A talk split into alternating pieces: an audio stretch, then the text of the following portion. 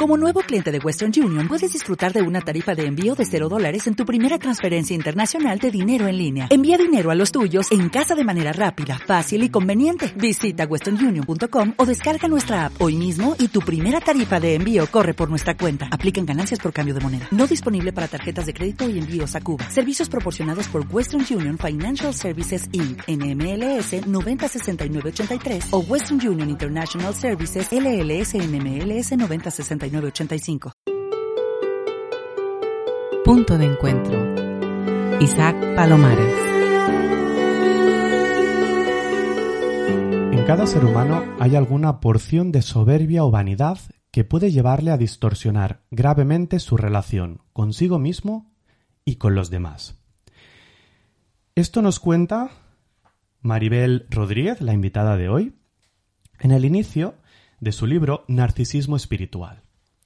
En el último programa de la temporada, sí, hoy acabamos temporada, veremos en, si volvemos en septiembre o octubre, ya te lo contaré por redes, pero en el último programa de la temporada queremos hablar de un tema que creo que en los últimos años ha cogido protagonismo y tengo la sensación que cada vez tendrá más, que es el narcisismo espiritual. Para ello tenemos, como he dicho, a la autora del libro que lleva este mismo nombre, más allá del narcisismo espiritual, Maribel Rodríguez, que además Maribel Rodríguez es uno de esos perfiles que nos encantan en punto de encuentro, porque en ella se encuentran diferentes disciplinas, como son, ella es doctora, ella es psiquiatra, además es psicoterapeuta y también trabaja desde la espiritualidad. Psiquiatra, espiritualidad, psicoterapeuta. Maribel, buenos días. Buenos días. ¿Cómo estás? Muy bien, gracias. Y gracias por la invitación. Esperemos que sirva de ayuda a quienes nos escuchan. Maribel, en primer lugar, a mí me gustaría saber qué relación hay entre la psiquiatría y la espiritualidad, porque son dos cosas que se unen en tu perfil y me encantaría que me pudieses contar un poco cómo compaginas esos dos vertientes. Bien, no es fácil responder a esto, pero de manera sintética, pero lo voy a intentar. A ver, yo creo que inicial, inicialmente parte de una búsqueda personal ya desde muy joven, de comprender al ser humano, de entender qué son las personas, sus problemas, qué sentido tiene la vida. Y cuando yo decido estudiar psiquiatría, yo ya estaba haciendo una profunda búsqueda espiritual. O sea, ya empecé leyendo cosas más en la línea de Oriente, budismo, hinduismo, cosas de estas, no cosas, orientaciones de este tipo. Y, creo que para mí se unifican las dos en la búsqueda de lo que somos, de conocernos, de comprendernos, también no desde un punto de vista individualista, sino de entendernos entre nosotros. O sea, eso que planteas tú de encuentro es vital porque si no nos quedamos en, burbujas individualistas. Entonces, para mí, tanto el camino espiritual como la psiquiatría, tal y como la entiendo, tratan de entender y de ayudar a, que vamos, tratando de ser humano y de ayudar a que su vida sea más plena y, de superar las dificultades y los sufrimientos de la vida, así de manera muy sintética. Y solo añado un dato más que también en muchos estudios se pone de manifiesto que la espiritualidad puede ayudar a, aliviar el sufrimiento, a tener un mayor bienestar psicológico, a aliviar ciertos trastornos mentales o a encontrar sentido en mitad de ciertas dificultades y, también por eso me ha interesado. No puede ser, algunas personas hablan de la espiritualidad como, parece como una especie de, de consuelo, ¿no? Bueno, pues em, como tú crees en que hay algo más, eh, ya te quedas consolado, ¿no? Como si fuese una especie de... Em, incluso hacia los que tenemos una perspectiva espiritual, a veces eh, he podido ver como una mirada infantilizadora, ¿no? Bueno. Total, total, como si la espiritualidad fuera el chupete, ¿no? que, colma, hay una necesidad. Y claro, eso es una idea infantil de la espiritualidad como si fuera topar con el hada madrina, ¿no? O que va a responder a mis deseos o que podemos recetar los terapeutas la píldora espiritualidad y, y ya la gente se siente bien y la espiritualidad supone un proceso arduo, difícil y como dicen muchos clásicos, que, la mística siempre ha venido una estética, o sea, que, requiere esfuerzo. Igual que estar en forma requiere esfuerzo, hacer un camino espiritual requiere esfuerzo. O sea, no es un pildorazo y te quedas ya en un globo místico ahí flotando, ¿no? Y ya no hay más problemas. Esto es muy importante, ¿no? Que el camino espiritual requiere esfuerzo. Vamos a empezar desde el principio. A, mí me gustaría que viésemos un poco los conceptos por separado y luego los unimos, eh, tanto el narcisismo como la espiritualidad. En primer lugar, hemos empezado hablando de espiritualidad, pero si yo te pregunto, Maribel, ¿qué es espiritualidad? Es una buena pregunta, pero difícil de responder. A ver, ¿por qué? Porque quizás hay tantas formas de entender la espiritualidad como personas, pero a su vez hay elementos como radicales de los que explican esto. Y por ejemplo, a Víctor Frank, que es uno de los maestros que me han inspirado, que él dice que la espiritualidad es la dimensión más esencial del ser humano y que tiene también que ver con un espacio de libertad no condicionada. Entonces, es una manera de entenderlo amplia. También podemos entender la espiritualidad, según plantean otros autores, como, que ahora no el nombre, como conexión con algo que nos trasciende, con lo más esencial de uno mismo, pero en relación con otros, con nuestra capacidad de amar, con nuestra compasión, con aspectos inmateriales de la existencia. Bueno, como vemos, son diferentes cosas y, también o sea, puede haber una espiritualidad eh, más libre fuera de las religiones, como serpas del espíritu, o sea, personas que exploran de manera consciente, profunda, indagan acerca de, de la pregunta sobre quién soy yo o qué es la realidad, cuál es el sentido último, y luego las religiones hay como unos caminos trazados para vivir la dimensión espiritual.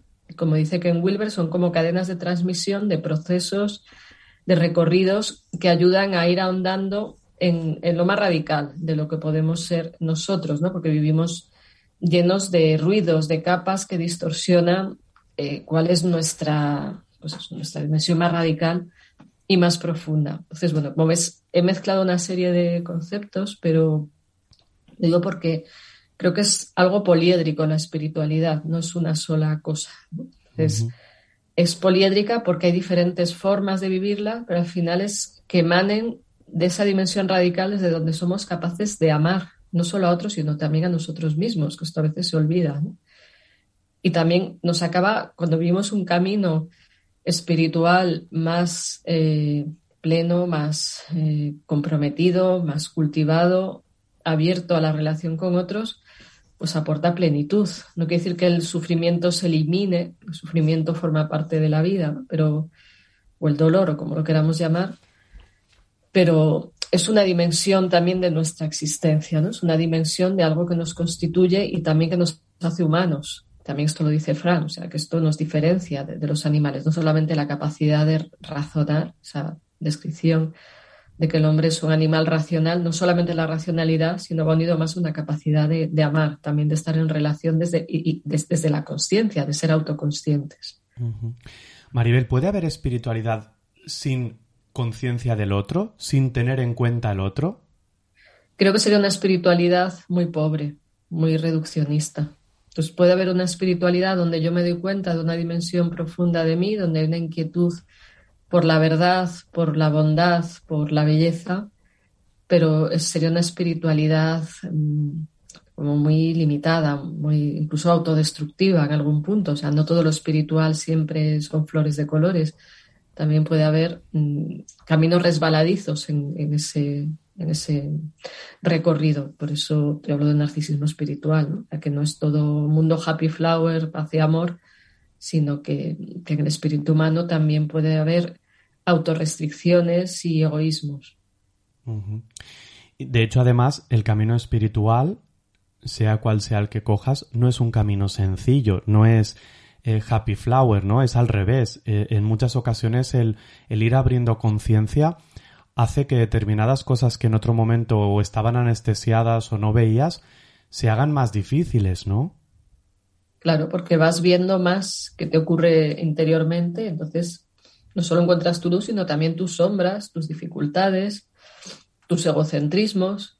Entonces, entrar en la realidad más profunda implica ver que hay de todo y que, claro, hemos de irnos puliendo como un diamante y, eso a veces duele. Entonces, claro, pues ese autoconocimiento supone diferentes, mm, ver diferentes aspectos y no todos son fáciles. Como dice Santa Teresa de Jesús, que cuando entra la luz en el alma, se acaban viendo las telarañas que antes no se veían, como un cuarto que estaba oscuro. Entonces, esa metáfora a mí me gusta mucho. Qué bonita es, ¿no? ¿Puedes repetirla, Maribel? Qué bonita.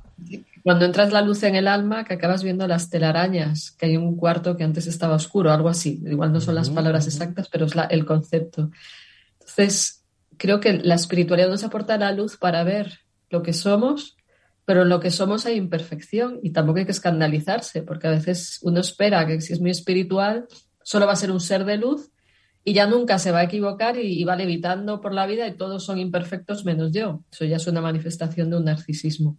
Entonces, que, que entrar en contacto con tu propia vulnerabilidad, paradójicamente, te sana. Ver tus limitaciones y defectos y puntos heridos te sana y te hace más compasivo con los demás, porque ser espirituales no implica ser perfectos, implica ser lo que somos que suena fácil de decir, pero luego hay muchas interferencias para, ser lo que somos con sencillez.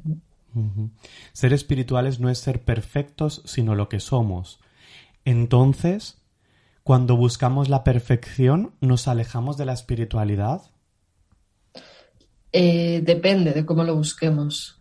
O sea, si pretendemos buscar la perfección para ser más perfectos que nadie, sería una espiritualidad pervertida o distorsionada. ¿no?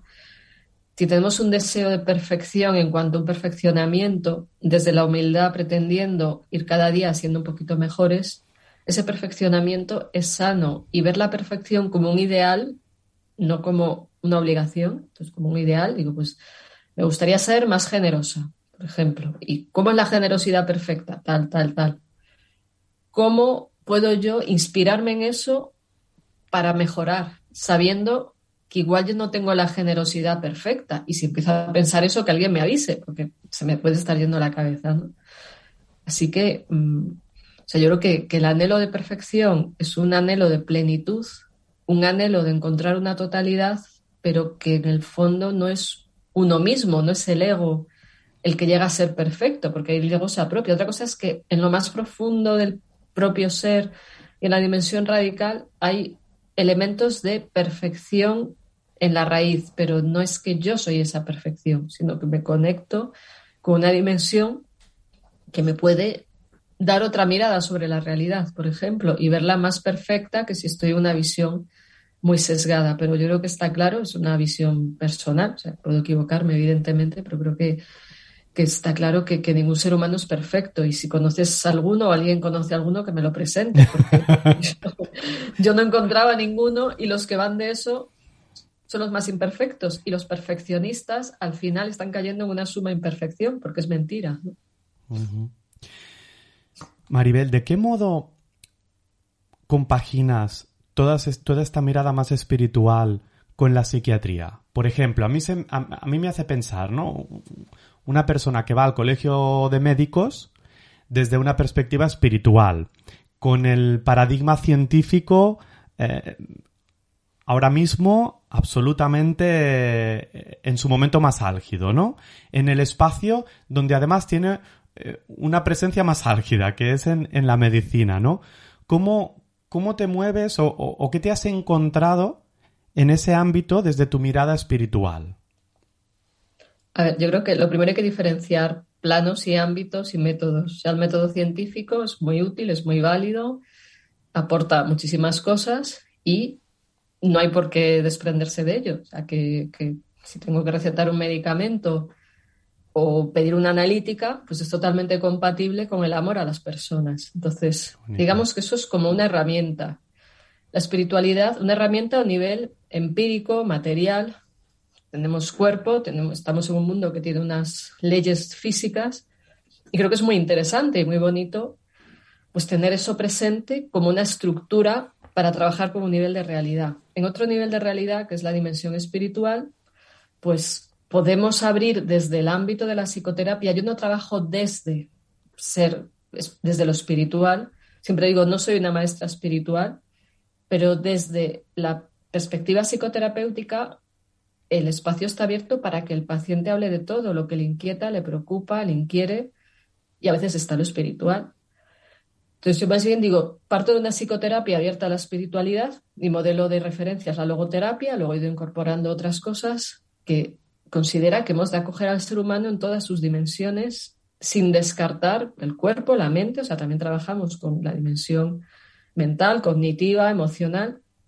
Entonces, eso está ahí y a mí lo que me añade lo espiritual es una mirada antropológica más profunda, donde yo tengo en cuenta que quien viene a mi consulta, incluso aunque sea totalmente ateo y no le interesa lo espiritual, en el fondo es un ser espiritual porque es digno de amor, de respeto y todo lo que abre de su interioridad yo lo veo como algo sagrado. O sea, yo creo que el escuchar al otro desde la acogida, la apertura al amor es en sí un acto espiritual sin soltar la visión científica. Mirando más allá de ella, sí, pero creo que, sin soltar esa visión científica, o sea, los pies en la tierra y la apertura a tener una actitud de acogida, de compasión, de amor por nuestros pacientes, es como yo me planteo que puedo integrar lo espiritual, en primer lugar también cuidando mi vida espiritual. O sea, estoy aquí poco mezclando cosas, pero voy a intentar ordenar. O sea, si yo quiero acoger al otro de manera lo más incondicional posible, con cariño, con respeto, con compasión, lo primero tengo que trabajar esto en mí. O sea, no puedo dar lo que yo no tengo. Entonces, si cuido mi vida espiritual, soy más capaz de tener una acogida más global, no solamente meramente mecánica, como puede ser el paradigma científico, sino una visión humanista más profunda, diría yo. Luego, eh, esa sería mi actitud teniendo en cuenta lo espiritual. Luego estaría tenerlo en cuenta en el vínculo, en la relación con el otro, al que yo veo como ser espiritual, con el que me vinculo, respeto y veo dotado de dignidad, tenga el trastorno que tenga. en el fondo es lo mismo que yo y su sufrimiento podría ser el mío, podría yo estar en esa situación. Y en tercer lugar, yo tendría en cuenta el plano espiritual como una dimensión trascendente que nos puede aportar ayuda a ambos. Desde mi meditación, oración, mm, no sé, como que el espacio de terapia está abierto a esa inspiración, donde no es que esté ahí en trance, sino que yo entiendo que mis ideas también pueden verse enriquecidas desde ese plano espiritual. Cuando el paciente lo trae de manera explícita, se puede trabajar de manera más explícita, entendiendo pues que yo no soy un director espiritual, o sea, yo puedo trabajar los problemas psicológicos que interfieren con una plenitud espiritual, o si sé yo algo del tema espiritual que me plantean y el paciente me pregunta y forma parte de mi recorrido, me dice, ¿tú cómo haces esto? pues evidentemente yo lo puedo contar, o sea, desde mi experiencia como con cualquier otra cosa de la vida. Pero creo que el rol del terapeuta tiene que diferenciarse del maestro espiritual porque si no, ya tenemos bastantes proyecciones, transferencias, expectativas. Y cuando a mí me llega un paciente y me ha pasado, me dices que vengo a ti porque tú eres una maestra espiritual o tú estás iluminada y digo, a ver, stop. Lo primero, no soy una maestra espiritual, yo no estoy iluminada. Ah, vaya, pues mm, bueno, te puedo aportar como terapeuta. Entonces, eh, creo que tenemos que tener un encuadre de psicoterapia, entendiendo que es psicoterapia y entendiendo que yo no estoy canalizando mensajes divinos, por ejemplo, sino que yo estoy abierta a que se hable de cualquier cosa en terapia y mis conocimientos de espiritualidad pueden aportar en ese sentido. Creo que más o menos queda así ordenado. Si quieres que aclare algo más. No, yo creo pues que ha quedado muy claro. ¿Y sabes qué es lo que va quedando como más claro a medida que vas hablando, Maribel?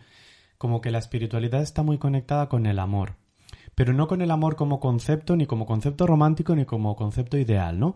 Sino lo has definido muy bien, como acoger al otro, como tener en cuenta al otro, como ver al otro no solo desde el trastorno, sino desde todo lo que es la dimensión humana de la otra persona, ¿no? Es como tener una mirada, a mí cuando lo vas contando, me va resonando eh, la amabilidad, la amabilidad con el otro, la amabilidad con uno, ¿no? Como, como miremos más allá de nuestros pensamientos. Claro, claro, y más allá de nosotros mismos y también en la medida que yo cultivo mi propio trabajo interior, o sea, no solo psicológicamente, sino cultivo mi vida espiritual, mi capacidad de comprensión de la realidad y del otro es mayor, igual que de mí misma, ¿no? como decía Carl Gustav Jung, no podemos ayudar a otro en algo que no hemos resuelto nosotros mismos. Entonces, yo puedo ayudar hasta donde yo haya llegado, también en lo espiritual.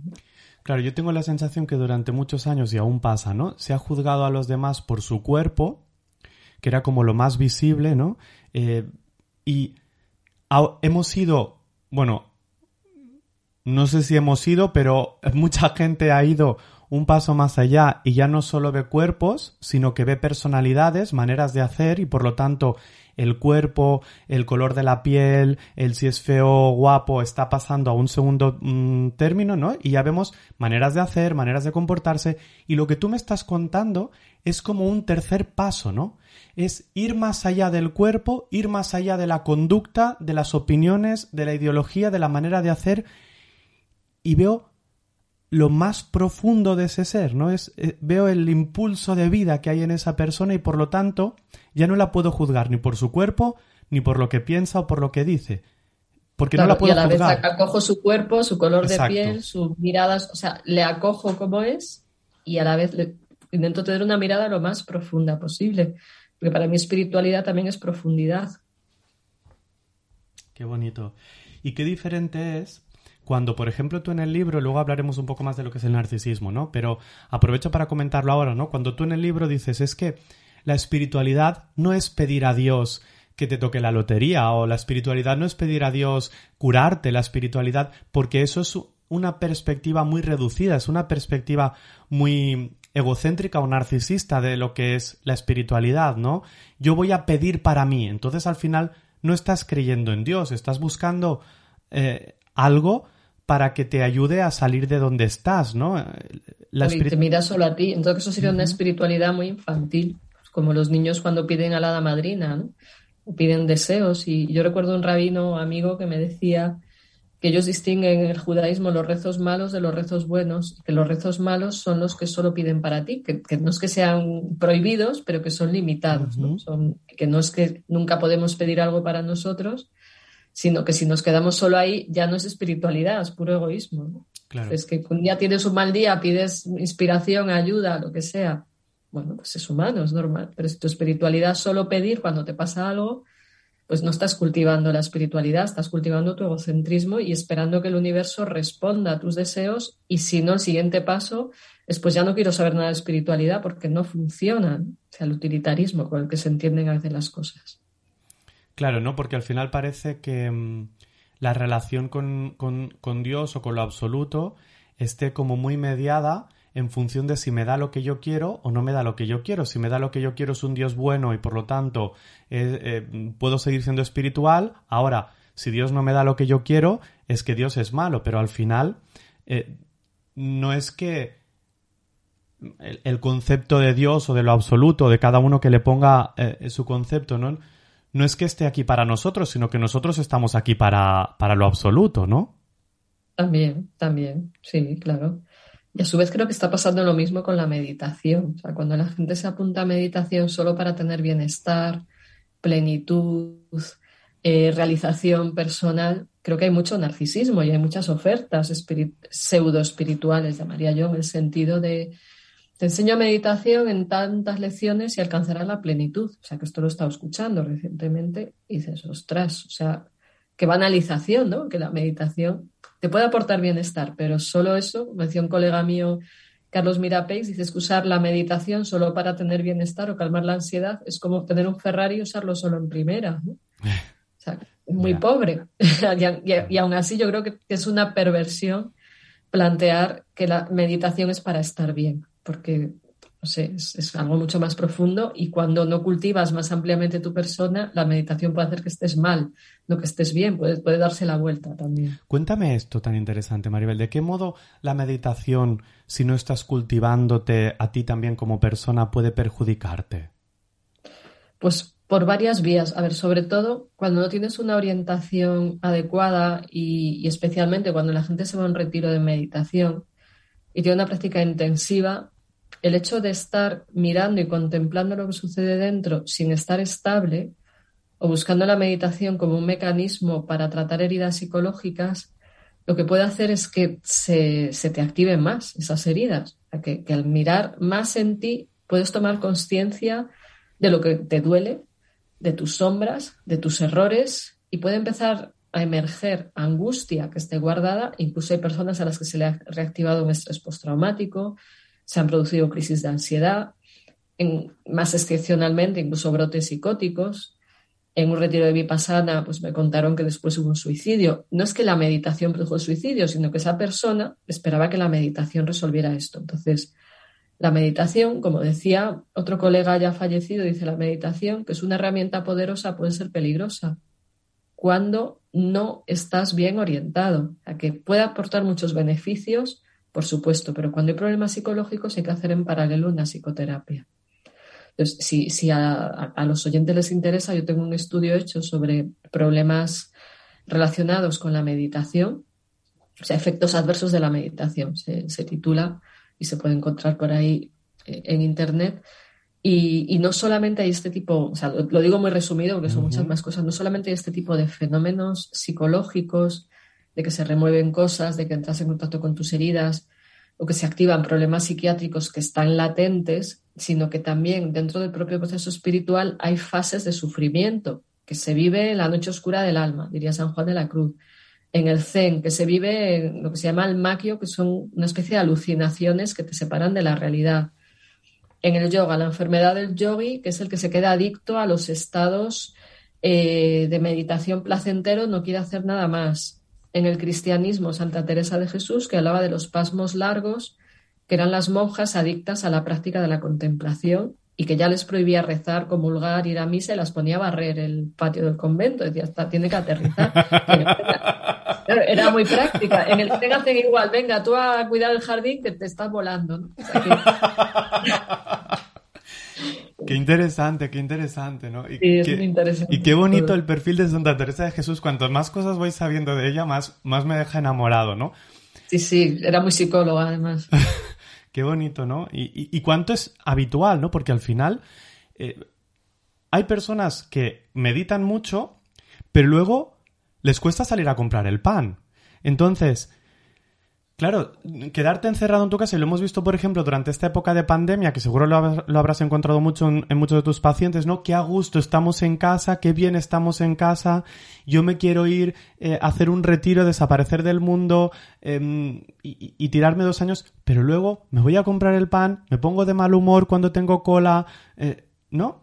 Y, para evitar sentir el mal humor de la cola del pan, prefiero estar en casa meditando. Pero entonces, ¿dónde está el camino? Entonces eres un adicto, es como eso que decía Marx del opio del pueblo, estás usando la meditación como opio, te colocas meditando, que se puede hacer por autosugestión. Entonces, estar drogado meditando es, más agradable. O es que soy tan espiritual que no quiero relacionarme con personas de un plano inferior. Mm, estupendo, pues vaya espiritualidad, de, que está generando una burbuja, ¿no? O la gente que decía en el confinamiento, ay, esto es un retiro espiritual, qué maravilla, me siento realizado. Y muriendo gente a puñados todos los días, dice, pues tú estás un poco fatal. O sea, al menos piensa en algún momento que está produciéndose mucho sufrimiento. Entonces, una espiritualidad tan, tan egocéntrica que ya estamos tocando el narcisismo, ¿no? O sea, que es verdad que el encerrarte en tu casa unos días te puede aportar mayor introspección, pero conéctate con el mundo, si no eres un egoísta, ya está. Claro, Hablamos hace unos cuantos programas, a lo mejor ya creo que fue hace un par de temporadas con Raquel Turren, ¿no? Y lo que vimos también es que al final, y, estás coincidiendo con ella en lo que estás diciendo, ¿no? O así lo estoy entendiendo yo, espiritualidad es ampliar la mirada, ¿no? Si yo tuviese que definirlo de alguna manera es ver más allá, mientras que lo opuesto a la espiritualidad es el egocentrismo, que es verme solo a mí, ¿no? Ver, eh, ver solo mi ombligo. Lo cuenta también. ver tu ego, no, no ver lo profundo de ti que trasciende el ego, sino es que creo que mirarme a mí es mirar mi ego y mis deseos y mis impulsos, pero en realidad no, te impide ver lo profundo de ti. Es paradójico. De tanto mirarte tú, no te ves tu yo profundo, ¿no? Wow. De tanto mirarte tú, no ves tu yo profundo.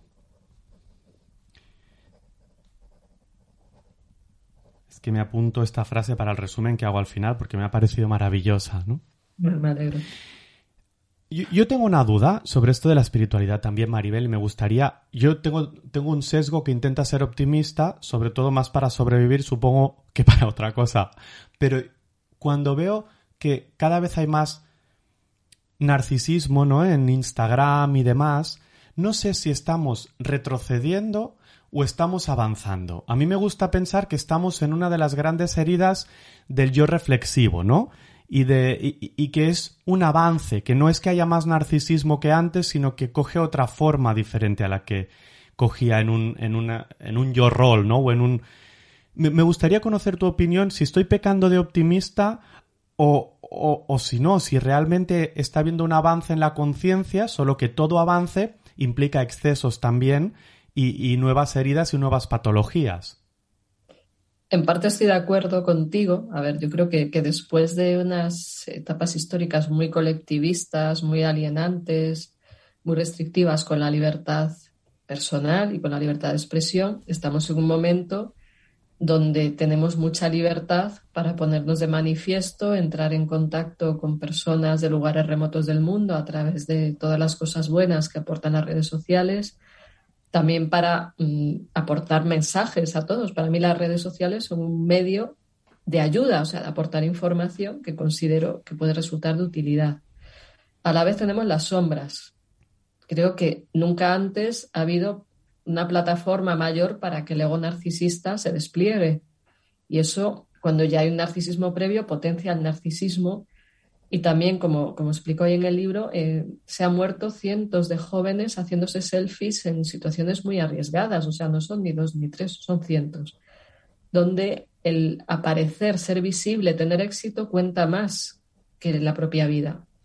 Entonces creo que estos medios están dándole alas al ego narcisista. También le dan alas a muchos, mm, muchos puntos de contacto, muchas formas de comunicarnos unos con otros y de tener también oportunidades como la que estamos teniendo tú y yo de conversar. Entonces creo que hay elementos muy positivos, pero también para personalidades más inmaduras, sin supervisión, eh, gente más joven que lo que busca es ser acogida, aceptada, que la quieran, o sea, que, es un deseo legítimo. Quiero que me quieran, pero en el fondo porque no se está queriendo, o sea, cómo aprender a quererse para no depender tanto de esa aprobación. Entonces creo que tiene luces y sombras. Entonces, comparto tu visión también positiva, pero soy crítica. O sea, creo que, hace falta eh, poner de manifiesto las trampas que puede tener este tipo de, medios, porque también, como digo por ahí en algún lugar del libro, el narcisista muere de éxito. O sea, que de tanto éxito, tu ego ya se apodera de ti. O sea, ya te cuesta mucho más eh, mirar dentro de ti porque te sientes tan reforzado y te da tal colocón el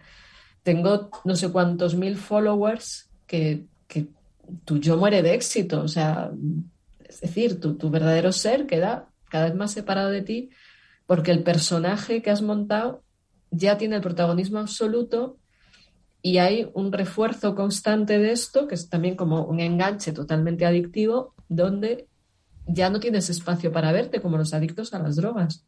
Pues creo que esa es, la parte del riesgo. La parte positiva, por supuesto que sí, también está ahí. Claro, porque al final las redes sociales refuerzan esa parte narcisista, ¿no? Porque en las redes sociales recibes me gustas si eres aquella persona que los demás quieren que seas, ¿no? Eso es. Y, y si tú consigues adaptarte y crear una personalidad en base a eso, pues tienes una personalidad exitosa, ¿no? Si cogemos el eneagrama, hay muchísimos treses triunfando en Instagram. A lo mejor es el eneatipo que más está triunfando o que más partido está secando en este sentido, ¿no? Claro, al menos un tipo de perfil, ¿no? Pero sí, los para los tres eso es una plataforma estupenda, claro que sí. para todos, ¿no? Al final, pero los tres se ven... Todos, pero igual estos que les gusta más exhibirte. Claro, y los otros pues se quedan en su casa lamentándose que no puedan ser vistos como son vistos los otros, ¿no? Al final sí, o bien utilizan, no sé, los cuatro lo usarán para llorar, en público, los, no sé, los, seis para, sumar inseguridades, mm. etcétera. Los cinco meterán parrafadas intelectuales y soltarán allí sus speech, porque también se ve. Pero bueno, yo creo que, que quizá las personas que tienden más al exhibicionismo, pues lo aprovechen más y están constantemente colgándose selfies, ¿no? y mostrándose como cree que los demás quieren verles. Maribel, entremos en ello. Últimamente, en los últimos años también han aparecido más libros sobre narcisismo. Eh, creo que el tuyo es el primero de narcisismo espiritual en castellano, no sé si en otros idiomas sí que hay, pero vamos a entrar, hemos hablado un poco de espiritualidad, hemos hablado que espiritualidad es abrir la mirada, espiritualidad es profundizar, es mirar en el yo, no en el ego. Y narcisismo, lo hemos comentado en algún momento y, parece que ha quedado como, como entendido, pero me gustaría que definísemos un poquito más, Maribel, ¿a qué te refieres con narcisismo? ¿Qué es el narcisismo? Bien, el narcisismo tiene que ver con una exaltación de aspectos externos de uno mismo para agradar a otros, que acaban generando aspectos externos, por ejemplo, el físico, la inteligencia, la, no sé, las actitudes seductoras, que acaban de alguna manera pretendiendo ser lo que somos, o sea, aspectos, o sea, si yo creo que soy mi físico, mis capacidades o mis títulos y lo utilizo para presentarme al mundo es como un personaje que me fabrico, que se apodera de mí, que además me da ínfulas de superioridad. O sea, el narcisismo va unido a sentimientos de grandeza, prepotencia, superioridad, sin tener la valía que uno pretende tener, donde digamos que ese personaje es un tirano que tiraniza al, propio ser que lo padece, o sea, te ves sometido cuando caes ahí a esa soberbia, a esa vanidad, y quieres someter a todos porque en el fondo estás inseguro o, te has vendido la moto o te la han vendido de que eres más que nadie. Y ahí también detectamos que, hay un egocentrismo máximo que impide la empatía con los demás, que le hace a la persona que está en ese punto estar tan pendiente de sí que es incapaz de captar necesidades de otros. Y eso lleva también a la explotación interpersonal, es decir, que es que quien está en un narcisismo cree que los demás han de estar a su servicio, se siente como un faraón. Es como vivir como un faraón, porque los demás están a mis pies. Un experto en narcisismo, Milon. Bueno, del libro de Milon y Davis, de trastornos de personalidad, dice la, una frase que define al narcisista es mis órdenes son tus deseos. ¿Eso qué quiere decir? Que el narcisista supone que sus deseos son tan maravillosos que los demás están queriendo, o sea, o que Sí, que los demás quieren cumplir sus deseos y seguir sus órdenes, que los demás desean estar a su servicio y que eso les hace bien. Y también, o sea, son personas que te pueden envolver, te pueden seducir, o sea, nos pueden resultar encantadores. O sea, no es que un narcisista lleve aquí escrito soy un tipo arrogante, desagradable, egocéntrico, sal corriendo, ojalá. Porque podríamos estar alertados, ¿no? claro, estaríamos alertados y no pierdes el tiempo con alguien aparentemente encantador o, o, que vive, o sea, los que ya son más graves, más patológicos, más, mm, los que se llegan a ser malignos, disfrutan haciendo daño y pueden llegar a ser crueles y hacen grandes estafas. Entonces, esto que defino como narcisismo, así resumidamente, como vamos a, simplificar igual, en egocentrismo mm, enorme y soberbia, vanidad, prepotencia, etcétera, en, pequeño, en pequeña escala están todo ser humano. Por eso las religiones hablan del ego, porque a todos se nos cuela a veces eso de que quiero tener razón, me tienen que querer, porque la gente no es como yo quiero. En fin, se puede colar muy sutilmente, como también la propia Santa Teresa explica, dice, hasta en la séptima morada, que es la máxima realización espiritual, como se te cuele la soberbia y crees que estás ahí por tus propios méritos, vuelves a la primera. a, la casilla de salida, me encanta. Eso, como el juego de la que te mandan para Entonces, aunque esté súper realizado espiritualmente, esa parte narcisista, que le llamo la parcela narcisista o la tentación de la soberbia, te puede hacer volver a empezar. Entonces, por más que estés avanzado, lleves 40 años meditando, ya has tenido experiencias fulgurantes, se te puede colar. Claro, cuando ya ella explica, cuanto más avanzas, más sutilmente. O sea, al principio puede ser de manera más burda, pero se te puede colar internamente o te pueden estafar. También los narcisistas nos manipulan por nuestro ego porque nos, nos doran la píldora mucho y por ahí, o sea, si no estamos atentos a nuestra parcela narcisista, el narcisista que ya no tiene la parcela, tiene un latifundio, o sea, está poseído por esa dinámica, nos puede seducir, nos puede embaucar, porque los inteligentes saben hacerlo bien. Entonces es importante ser conscientes de que hay personas así y que en cualquier momento de fragilidad, inseguridad, de lo que sea, o de cabezonería, podemos querer imponer nuestra visión a los demás. Entonces, que en todas las tradiciones espirituales haga énfasis en combatir al ego y que el ego es algo irreal, no quiere decir que mi yo profundo es irreal. incluso en el budismo yo leía a un autor, Anagarika Govinda, nombre raro, que él decía que, que, no haya, que el yo no sea real no significa que no tengamos, eh, que el individuo no exista. O sea, existimos como individuos, pero la idea que tenemos de lo que somos, o sea, con lo que nos identificamos, está lleno de errores. Si yo digo, por ejemplo, hola, soy psiquiatra y me creo que soy solo eso, ya estoy cayendo en un ego académico, por ejemplo, profesional. Entonces, si voy, voy a la playa diciendo, hola, soy psiquiatra, voy por el campo, hola, soy psiquiatra, pues ya un personaje se apoderó de mí. Entonces ahí la identificación con algo externo, superficial, me impide actuar con naturalidad. Y eso nos puede pasar a veces, a, cualquiera. Es decir, que en cualquier punto en el que aparece un poquito de soberbia, un poquito de sentimiento de me siento un poquito mejor que otras personas o siento que soy un poquito mejor que otras personas, estaría apareciendo una parte nuestra narcisista. Eh, lo matizaría un poco. Ah, matízalo, matízalo. Sí, porque igual yo soy, yo qué sé, soy más inteligente que mi vecina. Y si es verdad, pues eso no es vanidad, pues es verdad, ¿no? Como también dice Santa Teresa, como me gusta, dice, humildad es andar en verdad. Y también humildad es acoger los dones y las capacidades que Dios me ha dado. Entonces, si yo digo, soy mejor en tal cosa y no me lo tengo creído, o sea, no, no me creo que soy superior esencialmente a los demás, eso no es soberbia, es realismo, porque a veces la humillación tiene un punto de soberbia. Por ejemplo, quien presume de humildad, no, yo no soy nada, yo no sé nada, yo ahora me entrevistas, digo, no sé nada, yo no tal, yo soy muy humilde, tienen que ver que soy muy humilde, eso es soberbia. Claro. No, sé quién, no sé dónde leí eh, que el silencio y la humildad se rompen con la palabra, ¿no? Cuando tú dices que soy humilde, y has roto tu humildad completamente. Claro, probado. Entonces, si, tú dices, pues soy superior en tal cosa, pero eso no quiere decir que yo sea más que nadie. Que yo me Exacto, eso es. O sea, que yo me ponga, porque digo, pues yo he hecho un doctorado, soy superior al que no lo ha hecho. No. O sea, pero este no tiene un doctorado, yo sí, y sé más de lo que he hecho la tesis que este otro, es verdad. Claro eso no me hace ser superior como ser humano. O sea, es decir, que tú digas, sé más de espiritualidad que tú a mí, eso sería una realidad, porque sabes más de espiritualidad que yo. No lo sé, o sea, ahora mismo. Pero ya te lo digo yo.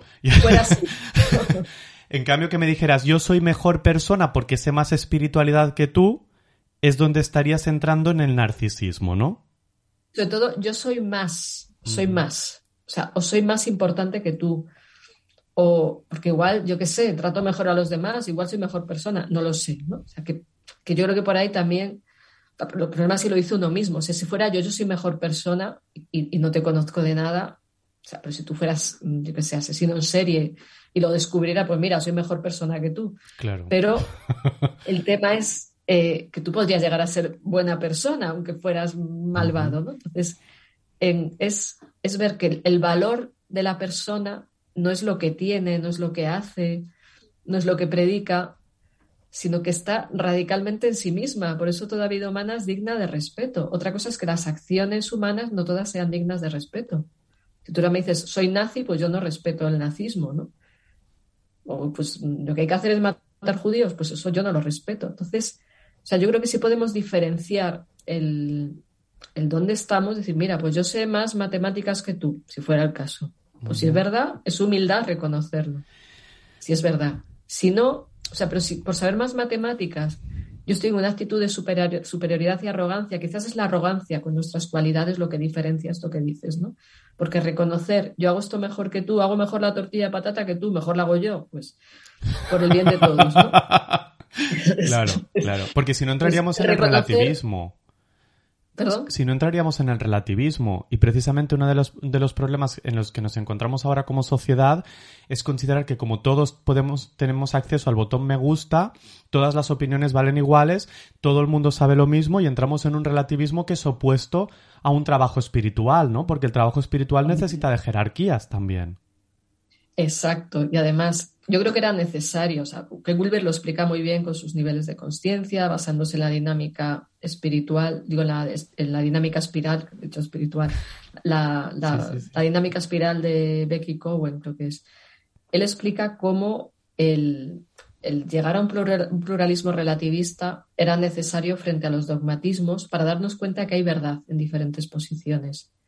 Pero claro, hay verdades mejores que otras y hay verdades o, posiciones pues, que son erróneas. Entonces, que hayamos reconocido la verdad que hay, por ejemplo, en todas las religiones, no quiere decir que la ética de todas las visiones religiosas es igual de verdadera, porque a veces hay vulneraciones de derechos humanos en todas las tradiciones. O sea, no, no tengo por qué irme a otras. O sea, en todas, de repente, en nombre de la religión, pues se hace una barbaridad, ¿no? Entonces, dices que haya verdad en todas las religiones no quiere decir que no haya mentiras en todas las religiones y que no haya jerarquías de verdades, porque luego explica Wilber que una vez eh, que ya estás en el pluralismo relativista, un paso más es ver que verdades son mejores que otras.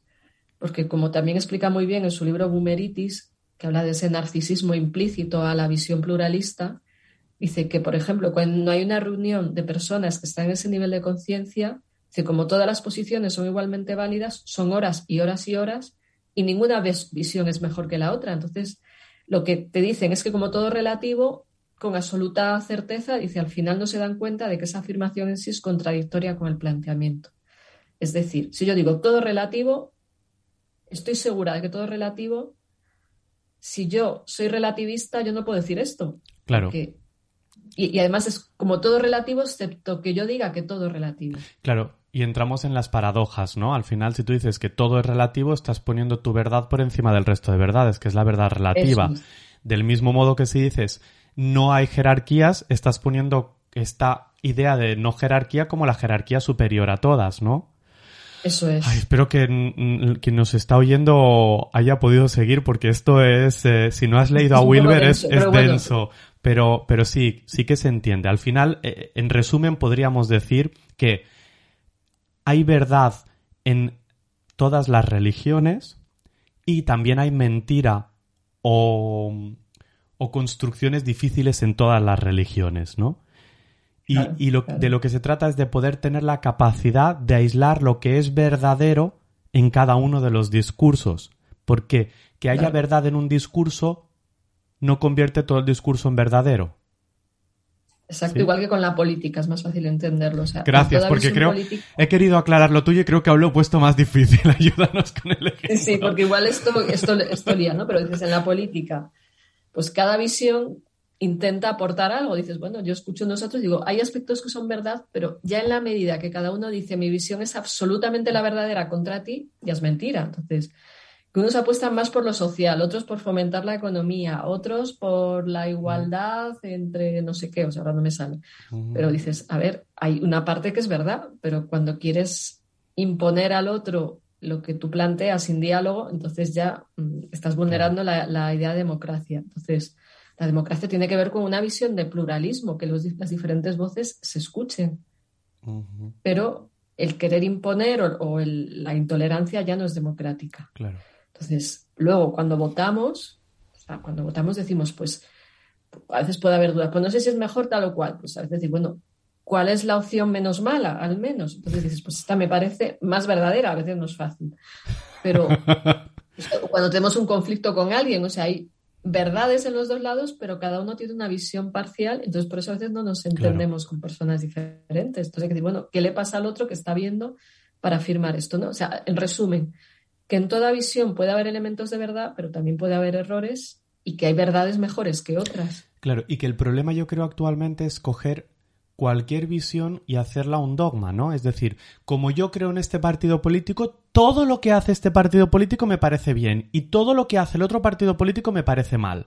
Entonces nos volvemos en irracionales, en fans de ideas, ¿no? En fans de, eh, eh, en vez de, decir, no, pues este partido político a mí por lo general me gusta, pero estas cosas me parecen un desastre.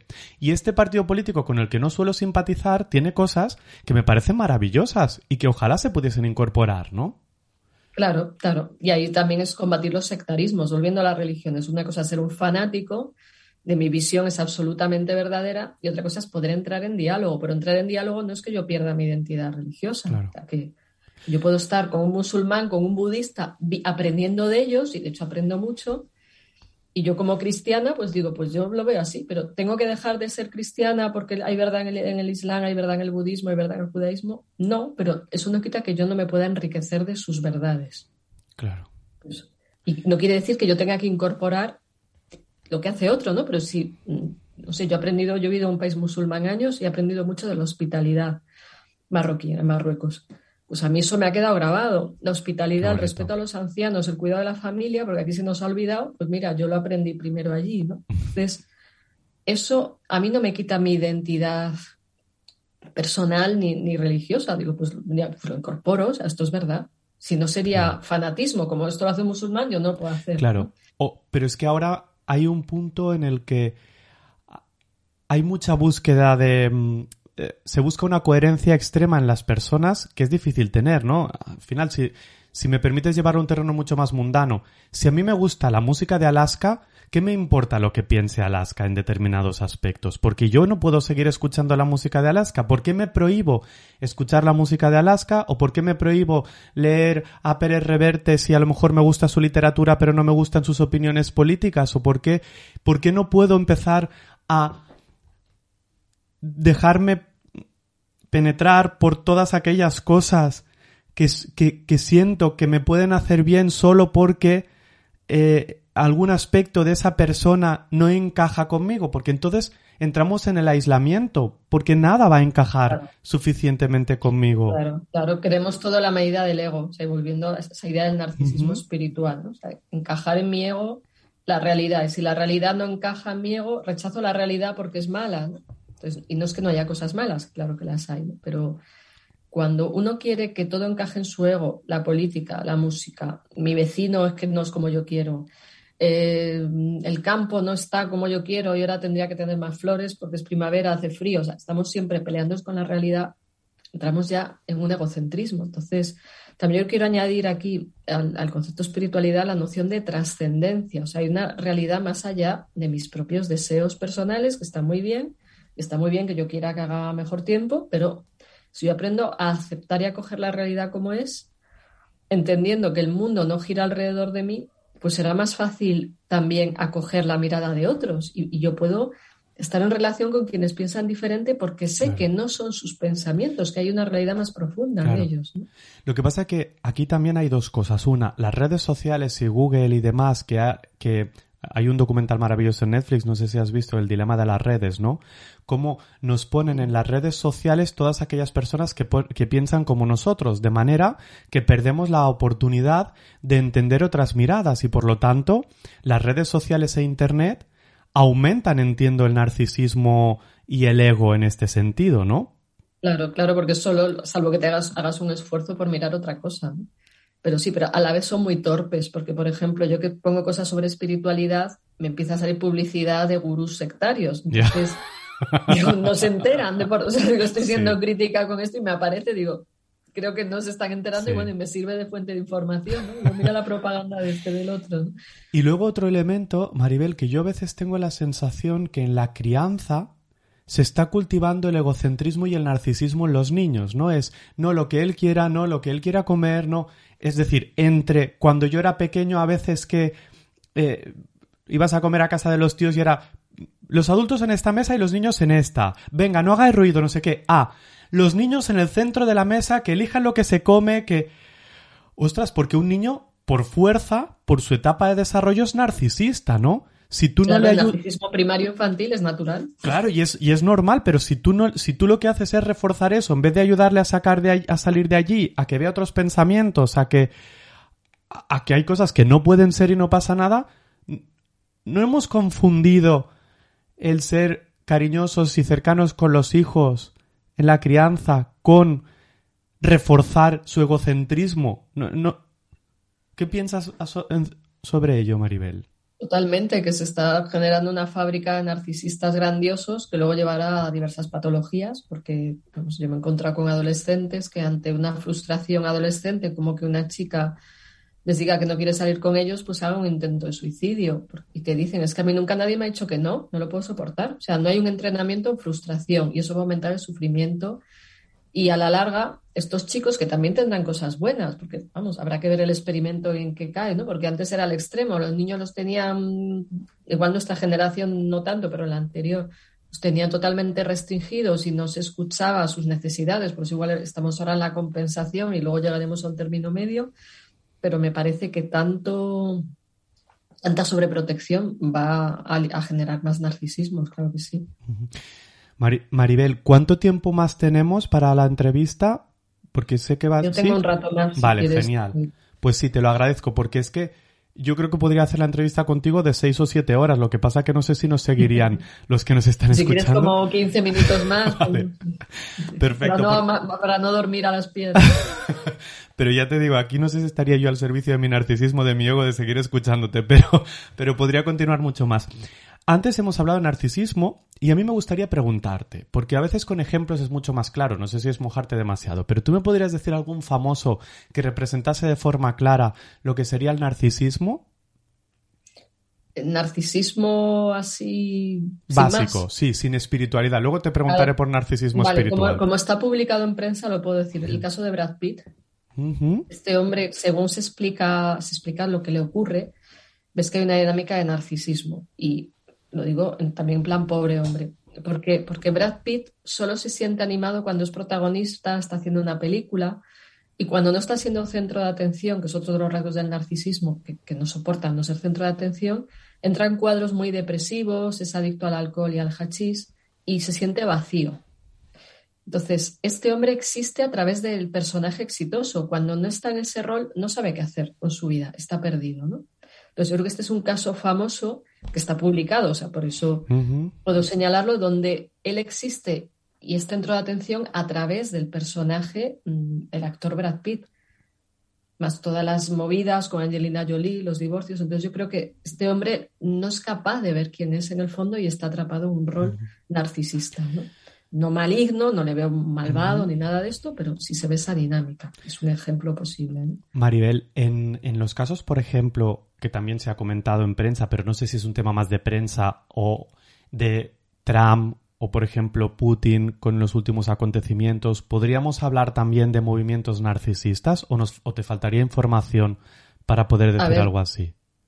Sobre Trump, eh, hay hasta un libro escrito de Irigoyen que se titula Los narcisos han tomado el poder y, y todo, bueno, gran, no lo he leído el libro, pero vamos, he, visto, he leído una parte, no entero. Uh -huh. Y muchos de los ejemplos que ella pone se basan en Trump, en las dinámicas que él tiene. Entonces, hasta hay un libro que, que habla de Trump uh -huh, uh -huh. como narcisista y no sé si incluso con algún rasgo psicopático. El caso de Putin, yo la verdad es que me he parado menos a, a analizar, pero vamos, que, o sea, poco que mires, o sea, la arrogancia, la superioridad y que ahora, pues, lo que está haciéndole al mundo, él, no solo él, o sea, tiene que tener una trama, o sea, un narcisista uh -huh. por sí mismo no consigue esto, debe haber una red narcisista, una red ahí de personas adictas al poder, incluso se podría hablar de posible dinámica psicopática, o sea, posible, uh -huh. una hipótesis, ¿no? Pero bueno, en el caso de Trump está claro, de Putin me atrevo menos porque sé menos del perfil, pero todo apunta también uh -huh. a ello, ¿no? Maribel, en el libro que narras diferentes tipos de narcisismo espiritual, ¿no? Como el Salvador, eh, víctima, has hablado del narcisismo maligno. Yo hay, hay algo, hay poquita mención al narcisista víctima y es una pregunta que yo tengo para ti, Maribel, que tiene que ver con, hay personas que no muestran un perfil de exitosos, sino que muestran un perfil de fracaso absoluto. Sin embargo, parece que también son el centro de atención, todo tiene que girar alrededor de su fracaso, son unos pobres víctimas que todo les pasa a ellos, esperan que eh, la gente se adapte a ellos, incluso te diré más. Yo que no soy muy partidario del perfil paz, las personas altamente sensibles, no, no tengo suficiente información y seguramente a ex, hay personas que realmente son altamente sensibles, pero creo que hay un gran número de personas que son altamente susceptibles. Yo cambiaría la S de sensibles. Digo lo mismo, digo lo mismo. Diferenciamos altamente susceptibles de esto, sí, totalmente, digo lo mismo. Entonces, hay un momento incluso en el libro donde explicas lo explicas muy claramente, no sé si yo voy a ser capaz de reproducirlo también, ¿no? Pero de el mundo no gira a tu alrededor, entonces no puedes esperar que las personas estén pendientes de hacerte daño o no hacerte daño. Tú también tienes que autorresponsabilizarte del dolor que a ti te causan determinadas reacciones de los demás. Pero en una especie de yo sensible ahora mismo, eh, llevado a su máxima exponencia, ¿no? A su máximo... Eh, la, las personas estamos pretendiendo que los demás siempre se adapten al más débil o siempre se adapten a aquel que está sufriendo más. Pero claro, Caroline Miss, por ejemplo, habla de, de usar la herida del corazón como herida eh, para conseguir beneficios, ¿no? Entonces, ¿hay un narcisismo aquí también? ¿Un narcisismo no exitoso? ¿Un narcisismo basado en el fracaso como éxito?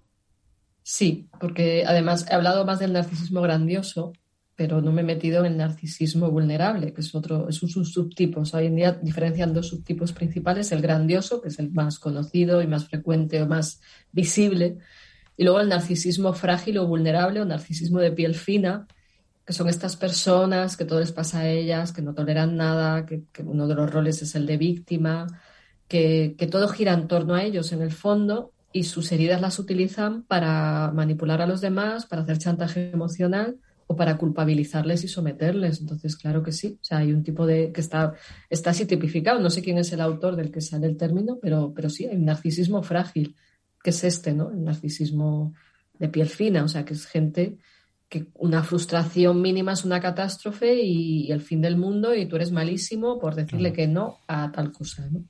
O por no ser suficientemente sensible a, la dificultad que ha vivido y que a lo mejor es verdad que es una dificultad muy dura que pasó hace un tiempo, pero al final eso no le legitima a conseguir derechos respecto a los demás, ¿no? Eso es. Y sobre todo que ellos ponen la responsabilidad de lo que les pasa a nosotros, no en sí mismos. Entonces, yo estoy mal, tú me tienes que ayudar, si eres suficientemente sensible, empática, yo te puedo ayudar a que te ayudes, pero yo no voy a ir a rescatarte, porque además suelen complementarse con el narcisista salvador, que va allí corriendo con el séptimo de caballería a salvarle, y entonces el ego de los dos se va retroalimentando. totalmente. Y puede ser muy sutil, o sea, a veces es sutil, en plan de, bueno, tú que me ayudas, que eres tan buena, a veces a los terapeutas nos puede surgir esa tentación salvadora, pues, espérate, que, me están, nos puede manipular, ¿no? En cuanto a, me tienes que salvar. O sea, una persona me decía, me tienes que estar disponible para mí 24 horas todos los días de la semana porque yo estoy mal. Y yo, pues mira, yo no puedo, no tengo esa capacidad, no soy superwoman, no soy esa persona y creo que tampoco te beneficiaría. Y bueno, al final se le fue confrontando con esto y se dio cuenta de que había ahí una, un victimismo instrumentalista, o sea, de, que todo girase en torno a ella todo el tiempo y que se iba a ser la ayuda, ¿no? Eso alimenta al monstruo. Entonces, yo puedo estar disponible X momentos, X horas, me puedes escribir, tal, pero si no marcamos límites y le hacemos al otro responsable progresivamente de su sufrimiento, no le ayudamos, alimentamos al bebé que quiere el chupete todo el tiempo y somos el chupete nosotros, ¿no? Claro. Maribel, ¿y si yo te pregunto sobre ejemplos de personas narcisistas espirituales? Porque entiendo que en el narcisismo espiritual hemos hablado de los dos conceptos, es la unión de ambos, ¿no? Personas que usan la espiritualidad a su beneficio para sacar provecho y vemos ahora muchos y muchos han escrito libros que se han vendido mucho. Eh, ¿Tú te atreverías a decir, tú te atreverías a decir, Maribel, alguna persona de la historia, aunque no sea del presente, ¿no? Que podamos decir, ostras, narcisista espiritual, tenemos este ejemplo y lo podemos ver claramente. A ver, ejemplos claros. Uno que hay un documental de seis capítulos es Osho, ¿no? O SHO, no recuerdo el nombre completo indio, pero este hombre, el documental Wild Wild Country que está en Netflix, es excelente y, yo deduzco que hay un narcisismo espiritual, aunque fuera un hombre muy inteligente y muy valioso en cuanto tanto a capacidad de comunicación, etcétera, o capacidad de sintetizar conceptos espirituales, por eso vendió tantos libros. O sea, este hombre tenía siempre un puñado Rolls Royce, llevaba un reloj que le había costado un millón de dólares hace ya décadas y, y bueno, había ahí una actitud de justificar que, por ejemplo, niñas jovencitas satisfacieran sus deseos sexuales. Y de hecho, en el, en ashram secta de esta gente, esto no sale el documental, pero lo he visto en otro lugar, en otros testimonios, a las chicas de 13 años se les daba la píldora porque ya tenían que ceder a los deseos sexuales de cualquiera y estaba mal visto no ceder a esto. Entonces, o sea, creo que ahí, aunque hay elementos interesantes en lo que este hombre podía aportar, por eso le ha seguido mucha gente y se siguen vendiendo sus libros. Hay una depredación y hay una serie de dinámicas sectarias que están muy bien puestas de manifiestos en él y sobre todo en su principal ayudante, que, va dando el testimonio, que, que, yo creo que ya no es que sea solo narcisista, sino que se le ve la psicopatía muy clara. Ese es un caso claro y creo que incluso ella más, o sea, yo creo que incluso ella manipula mucho más que él, porque ella está en la sombra, pero creo que está generando gran parte de estas dinámicas. Y luego está otro, otro documental en, Netflix que se llama The Holy Hell, el, infierno sagrado, donde es la historia de una secta paradigmática de narcisismo espiritual, porque era un, individuo y hay bastante documentación gráfica, porque el documental lo hizo un cineasta que estaba en la secta, que primero rodó escenas para dar publicidad, se sale y usó todo lo grabado en contra. Y el individuo solo admitía gente guapa y delgada en la secta. O, o ya cuando iba cumpliendo cierta edad, quería hacerse operaciones de cirugía estética y primero se las tenía que hacer alguien de la secta para ver si quedaban bien y luego entonces se las hacía él y hubo toda una serie de temas de abusos sexuales. Entonces, ahí, ese documental es buenísimo para ver un narcisista espiritual en acción. Incluso narcisista, como tú dirías en el libro, maligno, ¿no? Porque querer que otro se haga la operación para ver luego cómo te queda a ti es que a mí no me. Estas cosas me ponen la piel de gallina, ¿no? Totalmente. Eh, estos niveles de maldad, ¿no? Es como cuando, si la guerra ya de por sí es una. Eh, eh, hay maldad en la guerra, que en las fronteras haya gente esperando a mujeres para prostituirlas, a mujeres y a niños para... ya me, me pone la piel de gallina, porque no sé por qué me es más fácil entender una guerra que entender que alguien se aproveche de una vulnerabilidad. No, se me pone la piel de gallina. Vale, has, has puesto dos, dos ejemplos muy extremos.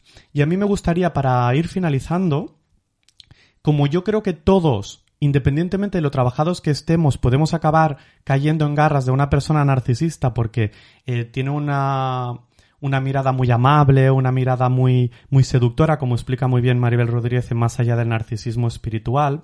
Me gustaría saber, así como rápido, ¿no? Si yo me voy a una iglesia, a una sinagoga, a un centro budista, a un curso de eh, desarrollo psicoespiritual, ¿cómo yo puedo detectar que la persona que está liderando eso es una persona que tiene un trabajo espiritual o que está en un, en un camino de trabajo espiritual o es una persona con narcisismo espiritual y por lo tanto mejor me voy corriendo, no sea que acabe sufriendo lo que se sufre al lado de una persona narcisista. Claro, a ver, así brevemente intentaré señalar los rasgos que parecen más importantes. La arrogancia. La persona arrogante la capacidad de escucha, es capaz de escuchar a los demás. Yo a veces por ahí les he detectado, porque hay gente que parece encantadora, que luego ves que en realidad le importa un pepino lo que le cuentes. No hay capacidad de escucha, no hay empatía.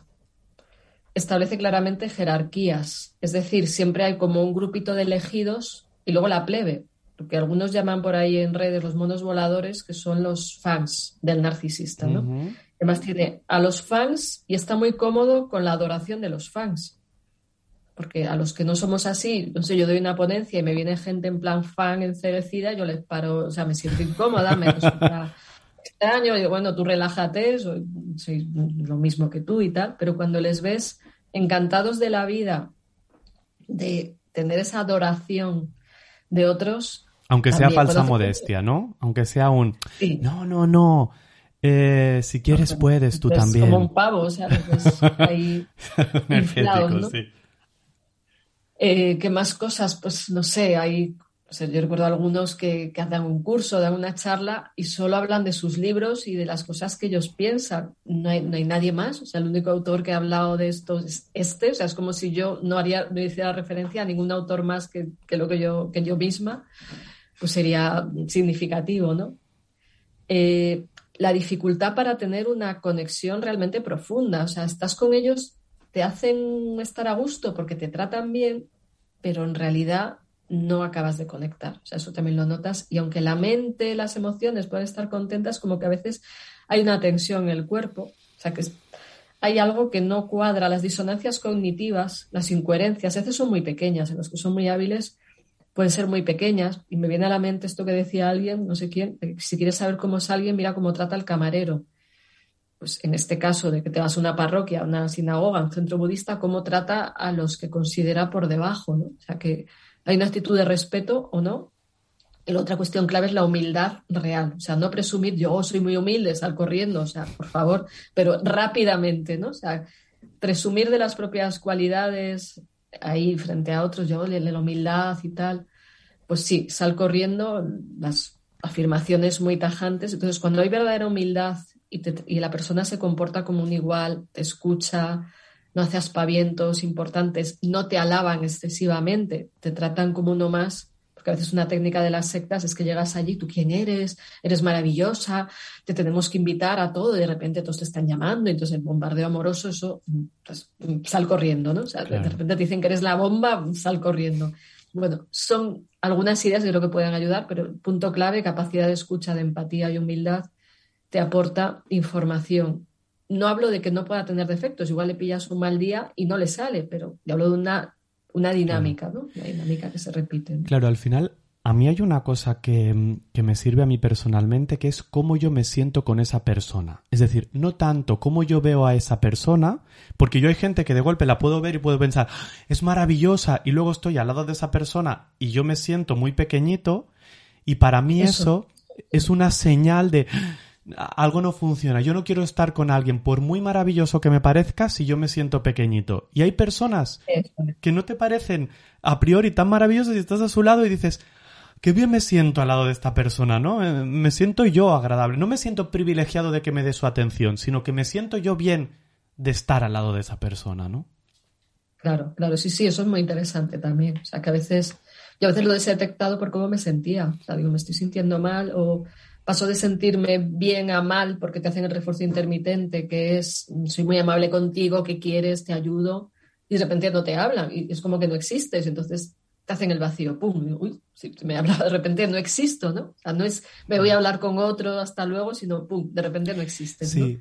En el libro lo cuentas muy interesante, lo del refuerzo intermitente también, ¿no? De personas que de golpe se acercan y parece que les, te tratan súper bien, de golpe desaparecen, de golpe vuelven a acercarse, cuando les eh, das una opinión en contra de lo que piensan sobre sí mismos, pueden tener eh, voluntad vengativa, eh, a veces explícita y a veces encubierta, ¿no? Como pequeñas cosas.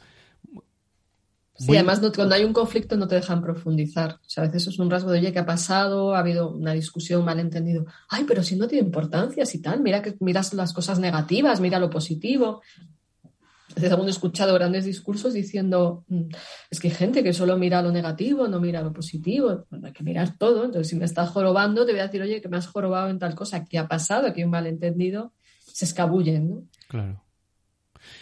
Maribel, a mí me gustaría hacerte un resumen de lo que ha dado de sí la entrevista o lo que yo he cogido muy rápido te pediré que si te quedas con alguna frase me lo digas o si tienes que matizar alguna frase también porque como voy escribiendo y escuchándote a lo mejor alguna no la he cogido con el sentido exacto y tú me la, me la matizas.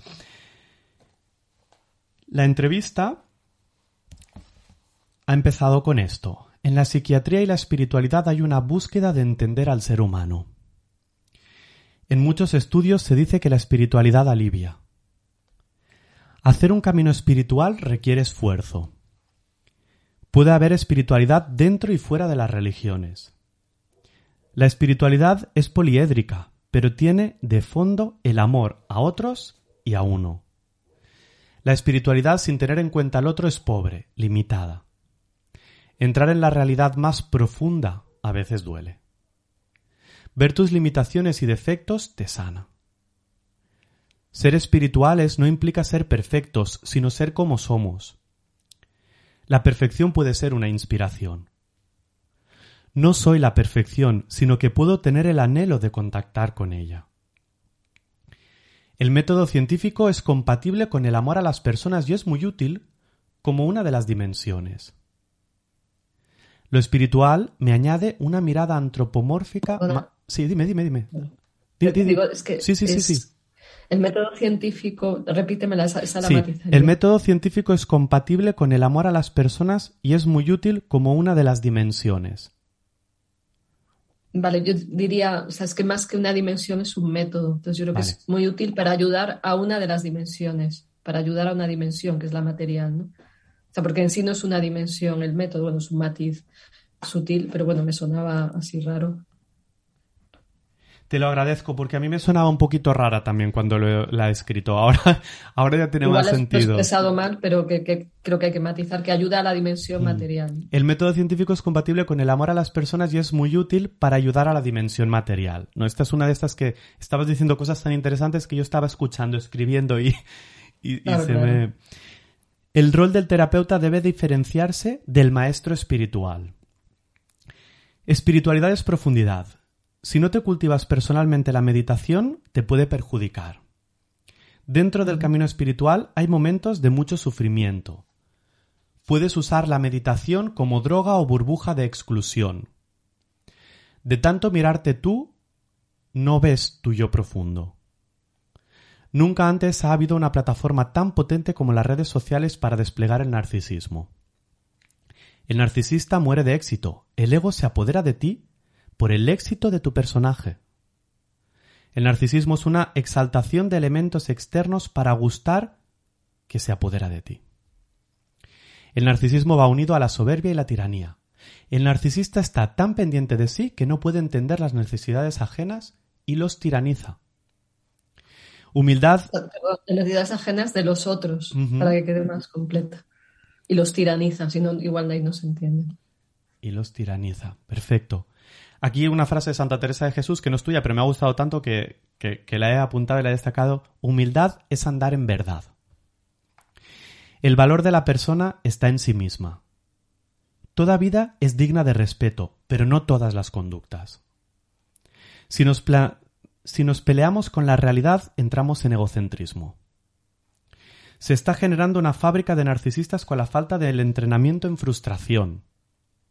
Hay dos subtipos de narcisismo, el grandioso y el vulnerable o de piel fina. Osho sería un ejemplo de narcisismo espiritual.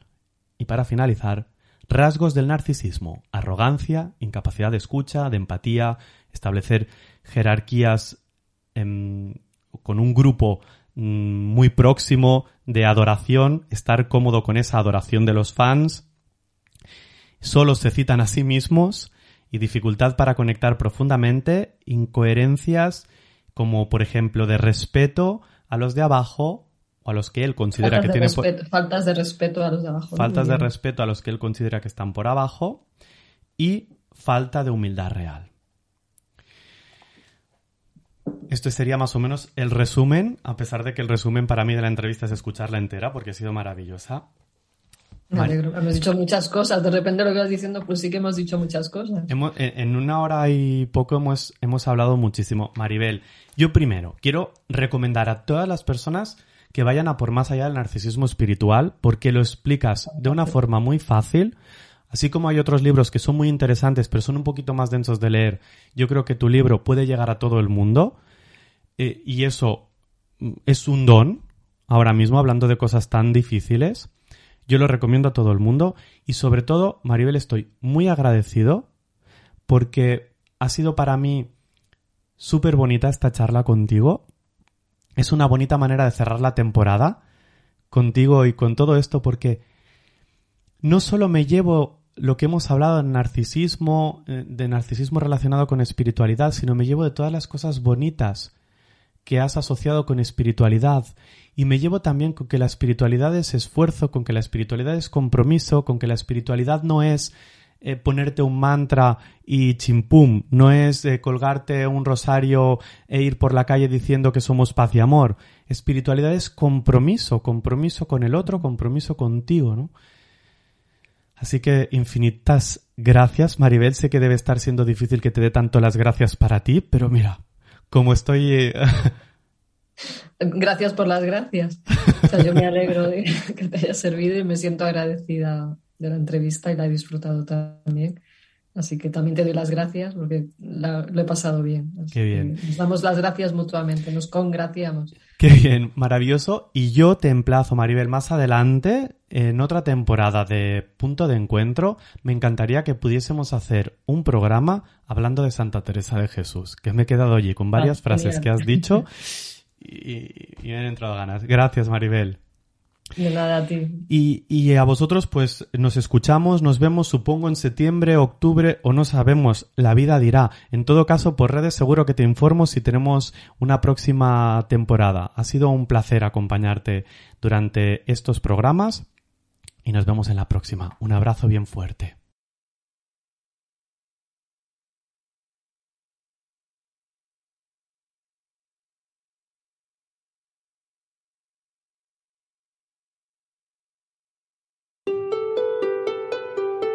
Punto de encuentro. Isaac Palomares.